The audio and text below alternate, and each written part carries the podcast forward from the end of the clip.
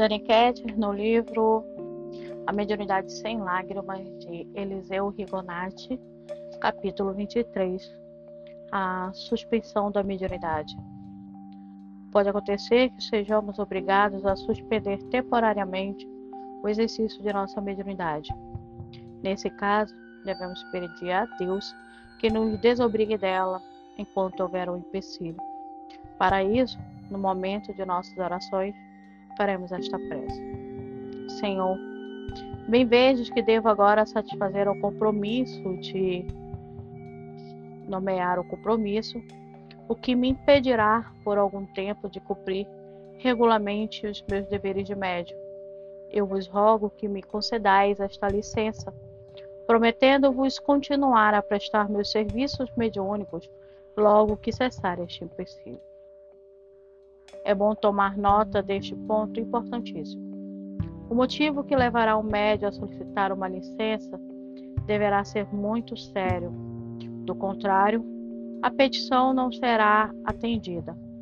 Cada um de nós julgará conscienciosamente se de fato há mesmo absoluta necessidade da suspensão temporária da mediunidade, levando em conta que um trabalho interrompido atrasa quem o interrompe.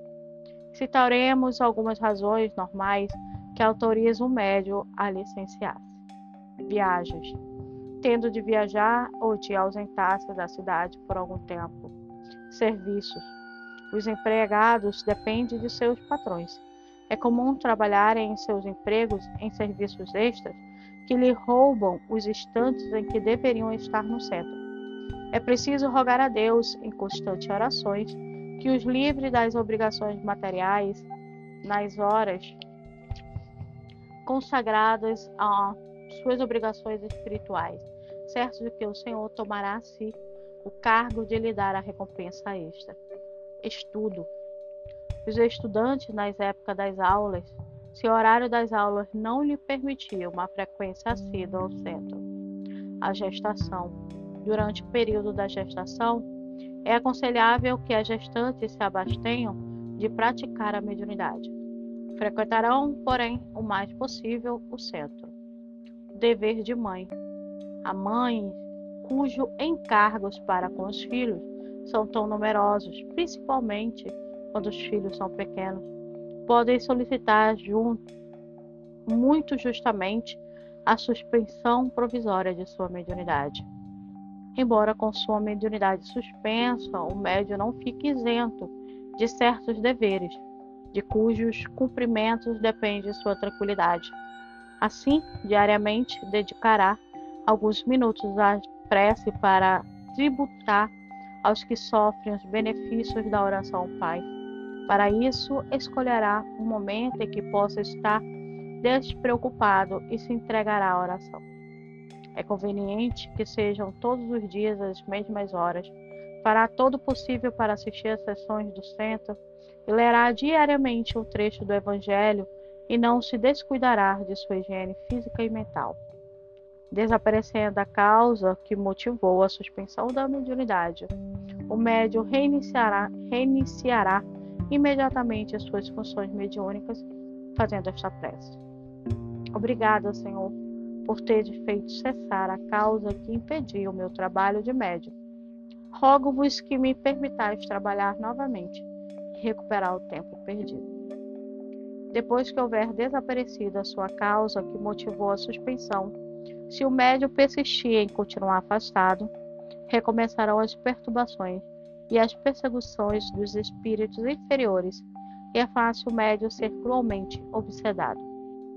Pode acontecer também que o médium tenha sua mediunidade suspensa por ordem superior, isto é, os diretores espirituais do médium resolvem cancelar-lhe a mediunidade provisoriamente. Quando isso sucede, temos a considerar duas razões. Os diretores espirituais suspenderam a mediunidade para que o médium passe por um período de repouso, durante o qual sua organização físico-espiritual se reajusta e se fortalece, preparando-se assim para novos e acérrimos combates contra as trevas e para fecundos trabalhos no futuro. 2.